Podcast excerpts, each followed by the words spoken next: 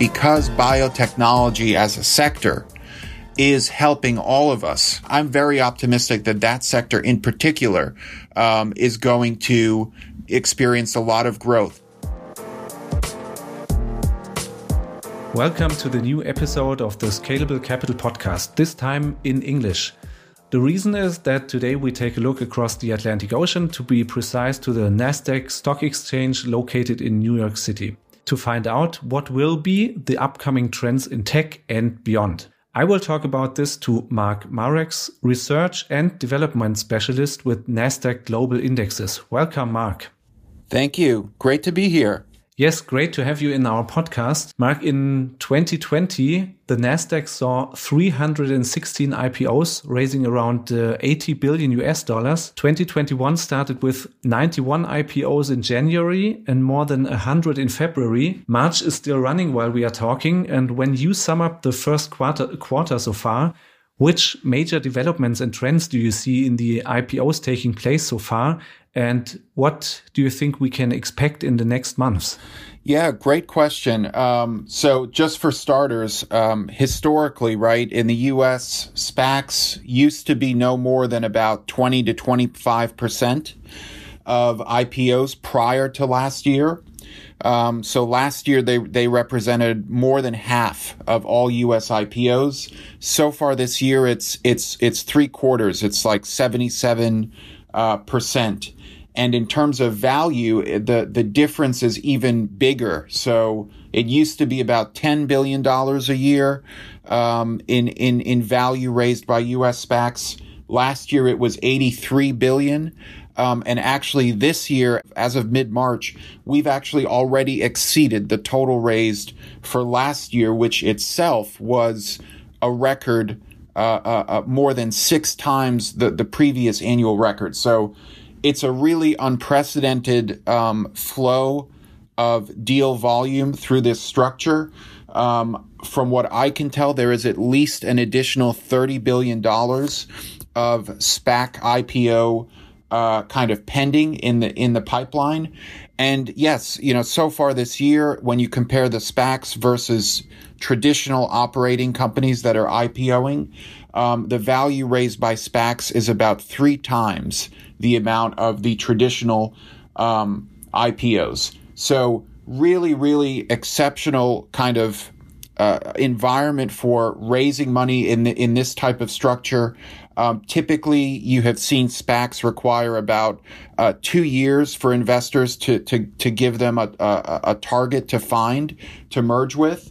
Um, those deals have been getting done much faster, right? A month, a couple months, three months maybe on average um, over the past year. So that's keeping costs low for the end investors, lower than average. And that's kind of just adding momentum to people kind of continuing to do these deals. And, um, you know, we don't know, frankly, how much longer it's going to go on.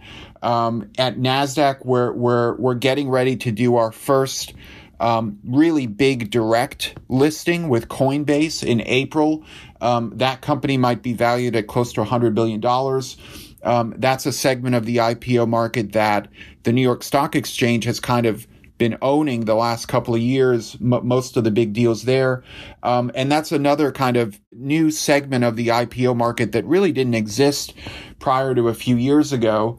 Um, and is all part of, I think, this trend of you know, especially tech companies, especially Silicon Valley kind of venture capital funded companies looking beyond the traditional IPO process with the big Wall Street banks and trying to paint themselves as kind of democratizing finance, going straight to the retail investor, going straight into the market and kind of bypassing, um, you know, the traditional finance uh, ecosystem. So I, I think it's all kind of consistent with trends that we've seen over several years building. Um, but certainly the last year, um, you know, liquidity has just been plentiful um, all over the the equity and, and, and even other asset class markets, and I think that's really helping fuel the SPAC uh, the SPAC craze right now. One more uh, detailed question uh, regarding the SPACs. Um, at the moment, a SPAC has its IPO. Um, the target is not yet revealed and not yet clear. Um, what uh, in which sectors do you expect most of the SPACs to find their target? Yeah, that's a good question. Um, it really depends because there there are SPACs that um, even though they don't say a specific target, they they say which sector of the economy they want to invest in. So uh, we've seen a number of SPACs recently focus on the kind of consumer space. Um, there have also been, you know, a number of SPACs come out that are focused on the kind of EV, right, the electrical vehicle or green energy space. Um, I think the advantage with SPACs for some of these companies, right, that that end up being targets is um, the the level of disclosure is lower. Um, the standards for a company becoming public through a SPAC process are lower, and so for some of these new economy um, uh, parts, uh, uh, uh, new economy sectors, you can have a company that doesn't have earnings or doesn't even have revenues yet, um, but simply has a very solid, you know, set of intellectual property and a business plan, and they can come to market and, and go public much sooner via this process. And that's, I think, where you're seeing a lot of the kind of unique deals happen that, that wouldn't happen through a traditional IPO or even through a direct listing um, type of process. And when we now look at the non SPAC IPOs that happened uh, so far this year, um, where do most of the companies stem from? Which sectors do they belong to? So yeah, I mean, as, I mentioned, we have Coinbase was supposed to have its direct listing with Nasdaq in in this month of March. Um, they've pushed it back to April. Uh, they're the, uh, for folks who don't know, they're sort of the largest cryptocurrency exchange operator and, and, and are diversifying into other kind of business areas within the cryptocurrency um, industry. Um, that's going to be a big one. Um, I know that um, there were some recently, uh, I think Coupang from South Korea did their IPO um, on the New York Stock Exchange. Um, that was a that was a very big deal, a kind of e-commerce uh, type of listing. Um, and then the big one for us recently, it wasn't this year, it was late last year, um, was Airbnb, right? Which which um, I think on its own is valued at more than the top three or top five. I don't remember the exact number. Um, internet travel sites like Expedia and Booking. Um, uh, really just a tremendous growth story with Airbnb, even despite the pandemic, right? In many ways, the pandemic actually helped their, their growth story because people got afraid of doing international travel and going to big crowded hotels and resorts and found, uh, you know, found a, a, much better proposition to, um, to go rent out, you know, a private residence and Airbnb is by far um, the market leader. So at Nasdaq, we're very happy that they they decided to uh, to list with us. Nasdaq is often called the tech stock exchange in German, the Technologiebörse. Although there are not only tech companies listed, However, today the technology sector has a weight of 47% in the Nasdaq Composite Index, while consumer services are at 19, healthcare at 10. And when we take a closer look, there is also more tech behind the surface. Uh, what do I mean with that? We have tech based business models and companies that are not classified as tech companies. Um, for example, Amazon is consumer services, but tech based. You mentioned Airbnb is uh, a finance company in the classification system, but is also a lot tech based. So when we look at this, um, what what can we expect? Will the tech sector, in a narrow sense, grow stronger in the coming years, or will tech outside the tech classification grow stronger? What do you expect? That's a great question. And actually, we just published uh, a very long research paper looking at the last 20 years in the NASDAQ 100 index. Um, and one of the findings there was that the weight of the tech sector within the NASDAQ 100, um, and this is also true for the NASDAQ composite, the broader index, um, the weight has remained remained very very stable between about 50 to 60 percent no matter what um, and that's a function of a couple different factors one is the fact that you have the really successful older kind of original nasdaq tech companies like Apple, like Microsoft, um, that have just grown very big recently and are very stable. Um, and then you have a lot of the newer companies like Facebook, like Google, um, that um, you know, uh, like Amazon, right? Some some of the newer companies they sound like tech, like you mentioned, um, but they actually fall into these other categories like consumer services. Even a company like Tesla technically falls into consumer goods. Um, so you know, we don't expect the, the the future to change all that much. I think from a strict sector classification, it will continue to be around 50, maybe as high as 60% um, tech. And, and, you know, if anything, the consumer part of it will continue to grow a little bit more. Um, because there are just, you know, there, there continue to be new opportunities for, um, startups, um, and, and even legacy companies to, um, you know, find ways to use technology to deliver consumer products and services um, in a way that that is you know technologically oriented um, and really goes along with the tradition of, of NASDAQ to attract companies that are younger, um, that are more innovative and have a focus on innovation and, and research and development and doing things in a different way. When we look at other sectors and um, regarding um, where the companies come from that now had their IPOs, which sectors can we expect to shrink and grow in the coming five to 10 years? Yeah, so I think within tech, um, there is still a lot of room for software as a subsector um, to continue growing. Um, you know, the, the, the, the line in the US about software is that software is eating the world. Um, uh, it, it's where you see the most disruption happening um, especially now that um, cloud infrastructure has gotten really built up, um, thanks to companies like Amazon um, and Microsoft, um, IBM, and a couple others. Uh, you have this whole new uh, way of delivering software as a service um, and, and, and enabling people to launch products that are purely purely online, purely internet um, based as opposed to you know the the prior uh, uh, way of doing things where you would go to a store and you would buy software on a disk, or even more recently, you would just download software one time on your computer um, from a website. Uh, I, I think nowadays people people recognize that software is the central uh, uh, component to modern technological innovation. And I'll add one one to that, which is semiconductors, which is an older sector. It's also been around for about 50 years. Intel was the first big name, uh, also listed on NASDAQ, one of the first companies about 50 years ago. Um, but semiconductors, even though it's an older subsector, has become extremely, extremely important to um, all the devices, right? All the devices that we use on a daily basis, not just computers, but smartphones, um, automobiles more and more, um, things like gaming consoles and tablets.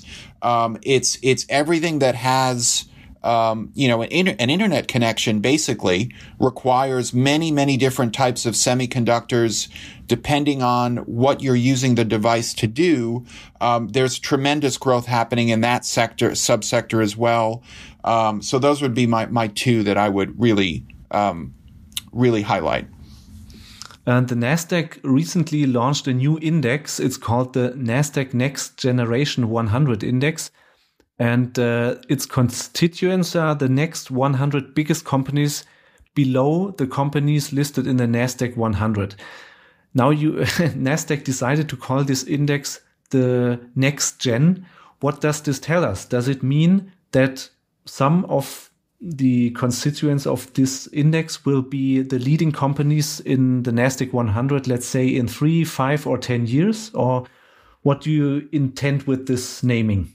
Absolutely, that's right. Um, the the index methodology is pretty much the same as the Nasdaq 100. It is really meant to be an extension, a complement to the Nasdaq 100.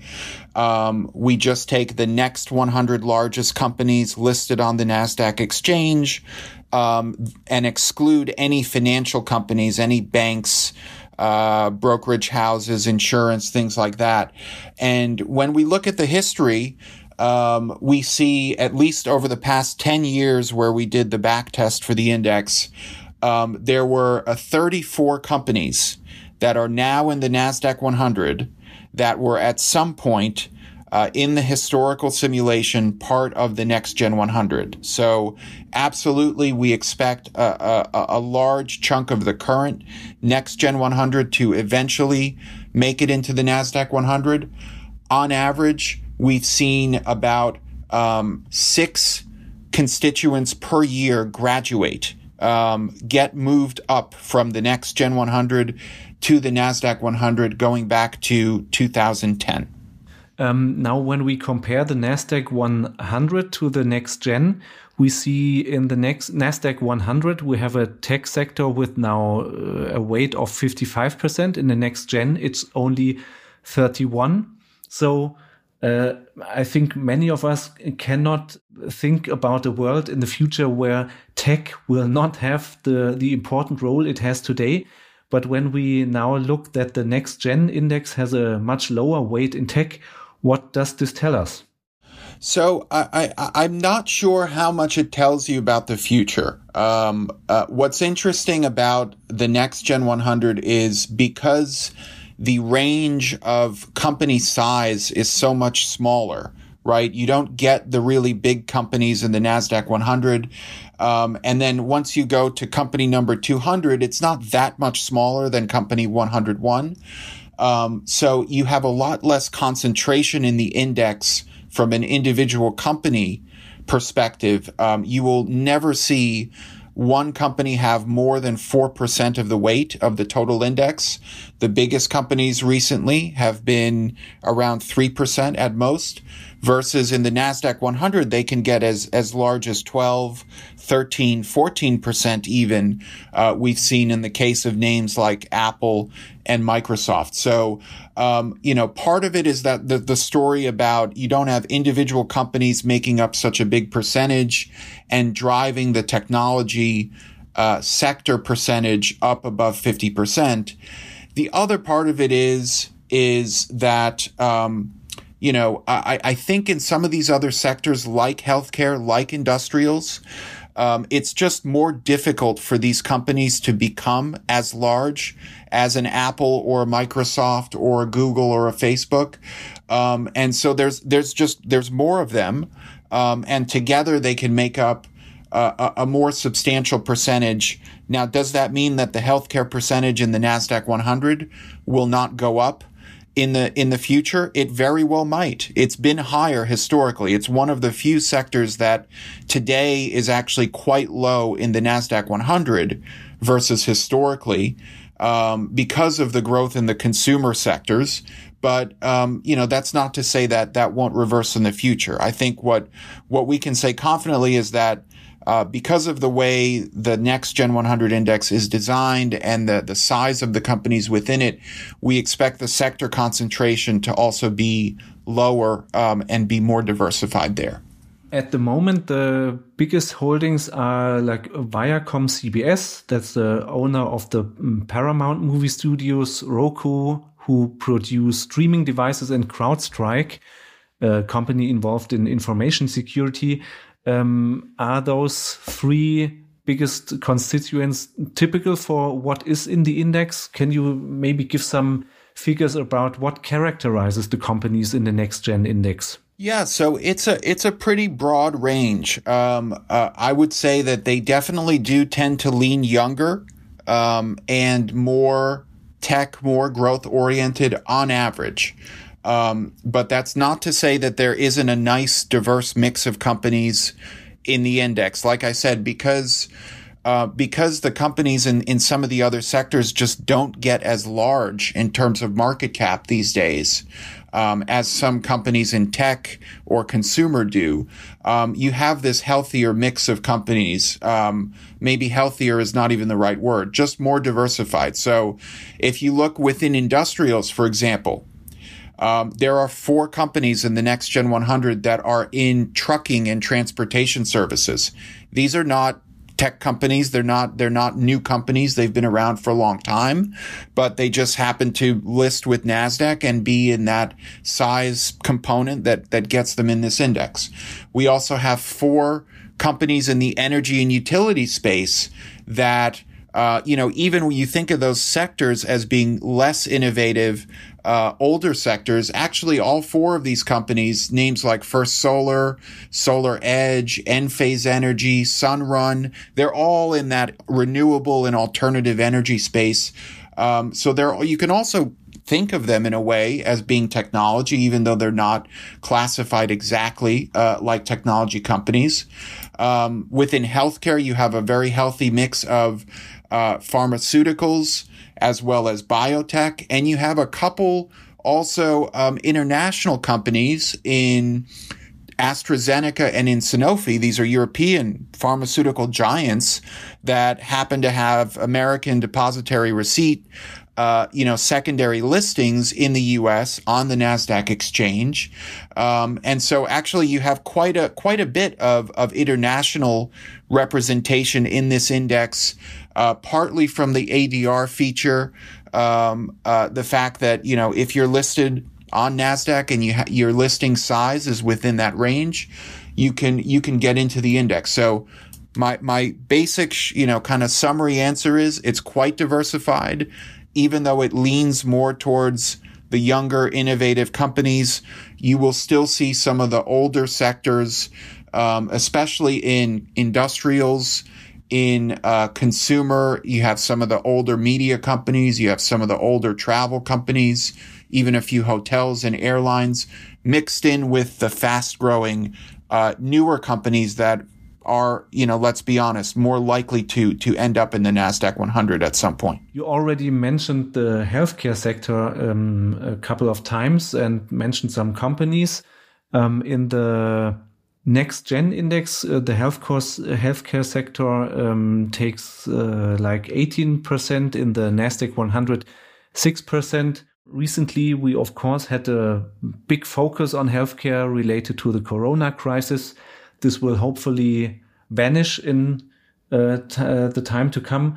But um, apart from corona, do you do you see healthcare growing or shrinking or staying the same? So I think this is one of the most interesting questions uh, from a, from a sector perspective. Um, when I was doing some research on our biotechnology index last year, um, a lot of what I was finding was uh, kind of historical support for this idea that because biotechnology as a sector is helping all of us with the coronavirus pandemic not just the treatment, but also the vaccination.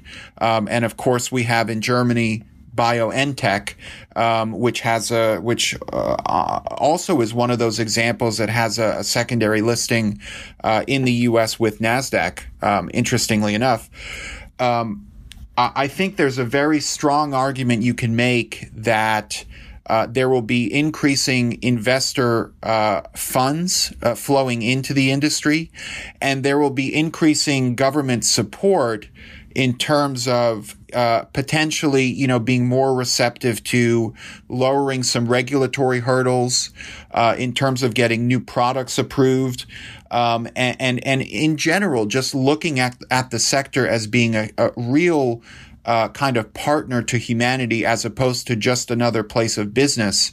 Um, I think there's a tremendous growth opportunity from that perspective and also from the perspective of it's one of the sectors that has been uh, lagging in terms of adopting new technology. There's a huge pipeline of technological innovation, uh, especially in things like genetics, um, where we are just starting to see the early impacts of how it's going to allow us to develop new drugs, uh, new treatments, new therapies in a much faster and cheaper fashion in the coming years. Um, and I, I, am very optimistic that that sector in particular um, is going to experience a lot of growth. It, it, it's unclear to me if companies in that sector will get as large as Apple or Microsoft maybe not. Um, but I think the reason the, the, the percentage weight is larger in the next gen 100 is because you're seeing um, a lot of those faster growing, smaller names uh, really start to find success um, in, in, in biotechnology specifically. When we um, focus on uh, the healthcare companies, especially in the uh, next gen index, um, are there um, like some main focuses uh, most of those companies deal with? Um, yes. So, so I think there's there's a few different um, ways of looking at it. One is the traditional uh, pharmaceutical lens, right? So, so the names like AstraZeneca um, and Sanofi that are part of the index, um, those are not; those are much bigger companies than than the typical uh, company in the next gen 100 and they're only in the index because of the secondary listing in the US and, and how much smaller that listing is than their, than, than the main listing.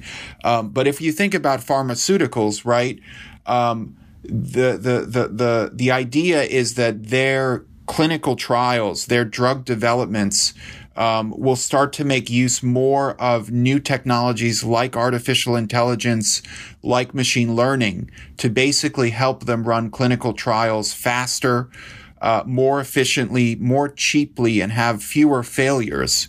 Um, and that can both bring treatments faster to market as well as uh, reduce the cost, right? Reduce the cost to produce and reduce the cost to the end consumer. Um, so we, we see we see that technological impact um, featuring very strongly in the pharmaceutical sector. Now, in biotechnology, it's a totally different uh, consideration because of things like you know the vaccinations, the the things that companies like BioNTech and Moderna are doing with mRNA, a totally new approach to vaccinations that is core biotechnology. That is not, you know, pharmaceuticals and kind of doing clinical trials with, with pills, um, or, or with other kind of treatments like that. Um, and then there's the whole, as I mentioned earlier, kind of phase of, of, uh, of genetics, right? Uh, people finding ways to cure cancer and other diseases by doing things like gene therapy or gene editing.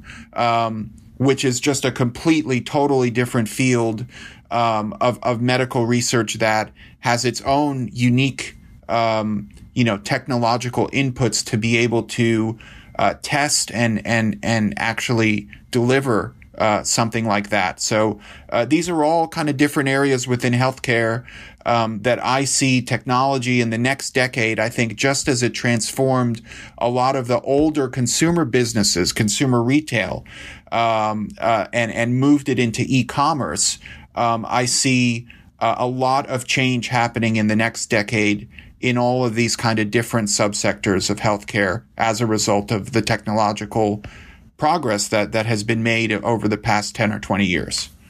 So uh, one takeaway for everybody who who um, yeah watches uh, the markets and and uh, is thinking about um, uh, where to invest is um, maybe the the technology sector in a narrow sense will not grow that much bigger, but technolo technology will also be a stronger part of uh, of the healthcare sector. That's right. I think um, uh, there there there are very few parts of the economy today that are not impacted by technology. Um, so even if you are you are looking outside of the traditional tech sector classification, uh, you know, you mentioned it earlier today. Nasdaq is thought of as a tech exchange, and the indexes are thought of as tech indexes. They're really not. They're they're about fifty percent at most um, kind of traditional technology when you think about things like software, like semiconductors and other hardware, um, and and internet uh, uh, technology, right? And then there's the whole other sphere of influence that technology has, whether it's fintech on financial services, whether it's biotechnology on healthcare, whether it's e-commerce on um, on uh, on on retail and consumer goods, uh, or or whether it's uh, you know internet technology impacting things like travel um, and the fact that we can you know we don't need travel agents anymore. We can book all the travel ourselves, and we we also don't need to stay at hotels. We can stay at an Airbnb. Um, so the, the the impact is broad. I think very few sectors will uh, will uh, end up looking like they did 10 or 20 years ago, um, in the near future, you will have in every sector basically this kind of mixture of the old and new. Now, uh, when we think about what do the de uh, developments we talked about uh, in the end mean for individual investors, I mean, one thing is if you invest in the Nasdaq 100 or in the next gen and you use an ETF, you always take part in the general development. So if there are some sector shifts, the index in the ETF uh, automatically have them kind of built in. Now, if you decide, do I invest into the Nasdaq 100 or in the next gen? What did your backtest show? Was there uh, was were there bigger returns in the next gen or in the 100? So when we look at the backtest, um, the the returns of the Nasdaq Next Gen 100 are very very close.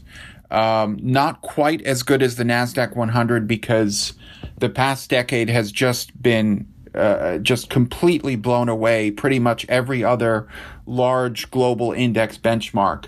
Um, but uh, from from what I can tell, looking at the latest numbers, uh, go back to the beginning of the backtest date in December of 2009, up through the end of February uh, of this year. Uh, on a price return basis, the next Gen 100 would have returned um, 549%.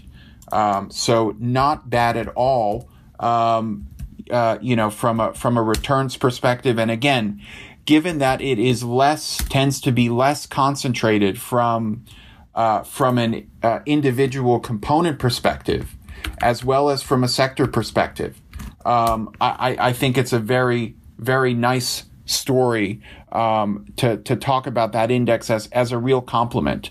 Um, I just looked at the Nasdaq 100 returns over the same period, 614 percent from a from a price perspective. So a little bit higher, but not much much higher. They are very very similar, um, at least from what we can tell so far from a performance perspective. Okay, and um, regarding the the risk and volatility. So far, they are pretty similar um, uh, the, the, the next gen 100 is going to be a little bit more volatile at times because of the fact that some of the names are smaller um, uh, and and you know maybe earlier in their in their growth stage, right? If you think of the Nasdaq 100, it's more of a mature growth index, whereas the mid the the next Gen 100 is more of a mid cap growth index. So definitely at times it may be a bit riskier, it may be a bit more volatile. Um, depending, I think, more uh, uh, uh, uh on market sentiment and how the market prices in the risk of investing into earlier growth stage companies. Um, but overall, uh, we do not see it being, on average, a substantially riskier index than the NASDAQ 100. So, Mark Marex, uh, thank you very much for your insight into what is happening in the IPO space at the NASDAQ, uh, what uh, we can expect from several sectors from healthcare to tech to happen and uh, also about the information about the the indexes Nasdaq 100 and Nasdaq Next Gen. Thanks a lot. Thank you so much. It was a pleasure to be here, and uh, I hope everyone enjoyed the podcast. Yes, I hope our listeners can take away something from it for their personal investment. So I say goodbye and uh, hope we can welcome you soon to our next episode in the Scalable Capital podcast.